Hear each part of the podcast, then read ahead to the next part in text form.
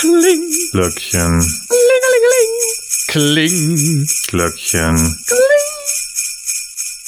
It's a final countdown. Was? Morgen, morgen, morgen. Morgen kommt der Weihnachtsmann. Und deswegen treten wir jetzt die Tür ein. Yeah.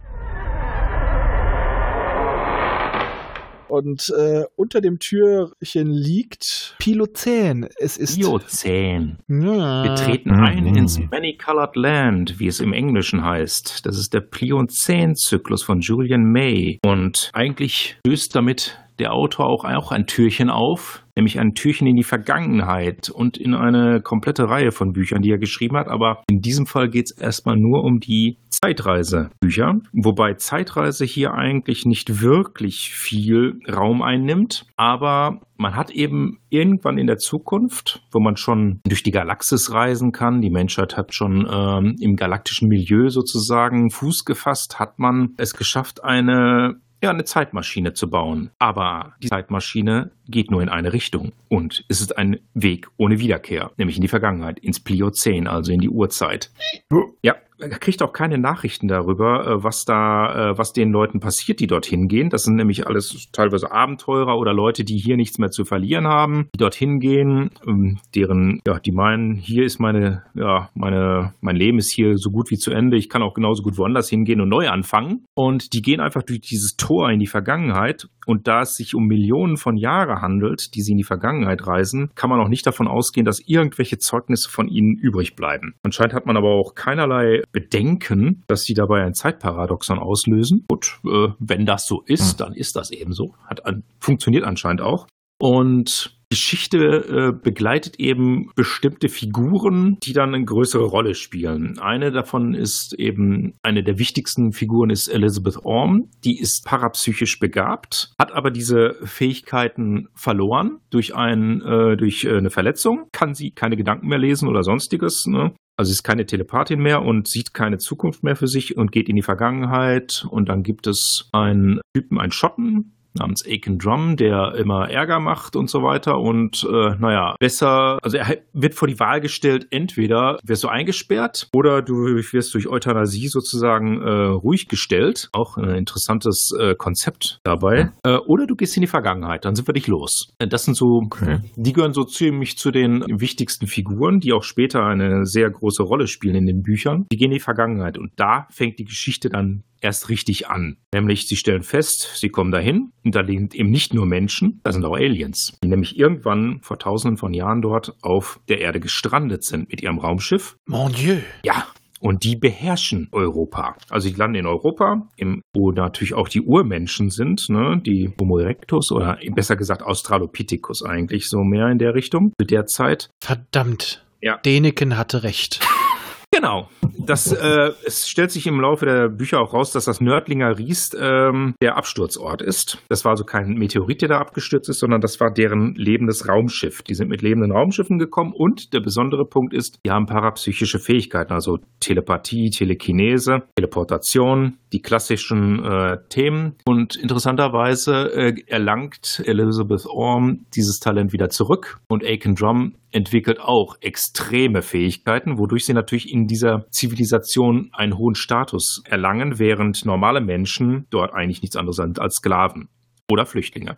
Und dieses Zurechtfinden in dieser Welt und der Konflikt mit diesen Aliens, die auch einige Städte, zum Beispiel auch auf dem Grund des Mittelmeers, welches da noch trocken liegt, der, denn die Straße von Gibraltar ist noch zu, das nimmt eigentlich den Hauptteil der Bücher ein. Und ja, es ist eine, im Grunde genommen eine Entdeckungsreise einer komplett neuen Welt, obwohl es ja die Erde ist. Die aber eben nicht unsere Erde ist, sondern äh, beherrscht wird von diesen Aliens, von denen man dann immer mehr erfährt, was eben, wo sie herkommen und was sie ticken lässt und was eigentlich ihr Ziel ist. Und die Menschen, die jetzt zuletzt in dieser letzten Aktion dorthin gekommen sind, werden immer tiefer darin verstrickt. Mhm. Da gibt es auch ein paar interessante äh, Aspekte eben, zum Beispiel, dass die Straße von Gibraltar noch zu ist und im Mittelmeer, auf dem Mittelmeergrund des Mittelmeers gibt es tatsächlich auch Städte von den Aliens. Atlantis, Atlantis, Atlantis. Ja, im Grunde genommen kann man, ist das der dem Mythos von Atlantis könnte man sagen, dass er herkommt, aber es wird dort eher darauf eingegangen, dass de, der Mythos der Elfen tatsächlich daherkommt, weil sie sich nämlich ähnlich benehmen, nämlich auch so mies sind. Sie sind Arrogant, nicht nett. mies, ja. Ja. Und sie haben besondere Fähigkeiten. Liebe Fantasy-Freunde, das sind keine zarten Männchen und Weibchen, die immer nur spaßig sind, fliehen und Elfenstaub vertreiben. Nein, das sind kleine Aristokraten und Mistsäcke gewesen in den alten Legenden. Richtig. Genau da kommt das nämlich her. Das hat sich tatsächlich dann wohl über die Millionen Jahre erhalten. Etwas übertrieben ist da die Tatsache, dass man dort sagt, dass die, ich glaube, die, der Tag, die Tageszeit ein bisschen kürzer ist, weil die Erde sich schneller dreht, aber das ist jetzt nicht so wichtig. Und natürlich kommen noch andere Punkte dazu, dass zum Beispiel der höchste Berg der Erde der Mont Blanc ist. Genauer gesagt der Monte Rosa, weil die Alpen da noch höher waren. Ist es jetzt halt also eher so ein Abenteuerroman? Ist es mehr Action? Ist es thrillerisch? Mix aus allem. Mhm.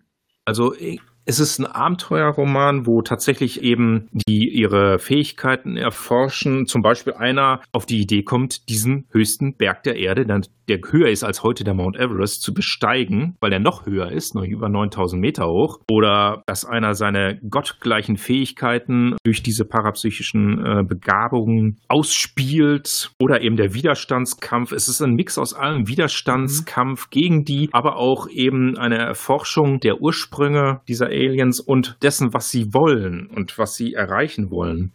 Das ist in der Hinsicht dann interessant, weil man eigentlich auf etwas hinarbeitet und weiß, man wird keine Spuren hinterlassen. Okay, es gibt noch ein paar Möglichkeiten, dass man sagt, man verlässt den Planeten irgendwann, aber trotzdem stelle ich mir relativ spannend vor und ja, ja. Vor allem die Seitenwechsel von gewissen Figuren sind auch noch interessant. Aber darauf gehen wir jetzt nicht so weit ein, glaube ich. Nein, das soll ja, das soll ausreichen. Ich merke nämlich auch gerade bei dir schon den Drang, dass du mehr erzählen willst. Nein. Lassen wir das.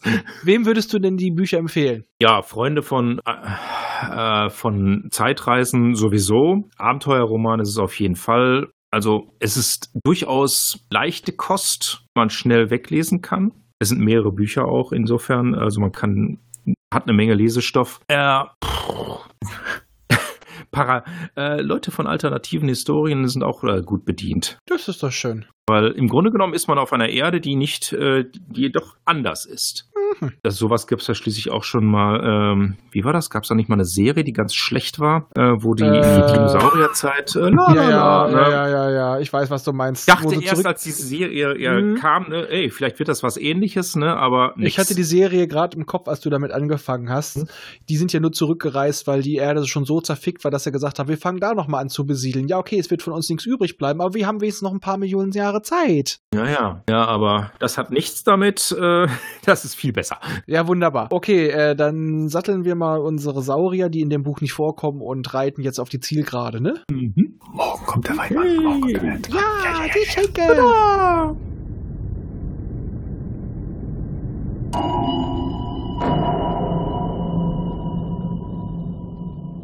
Dieser Podcast ist Teil des Podcast-Netzwerks dbpdw. Die besten Podcasts der Welt.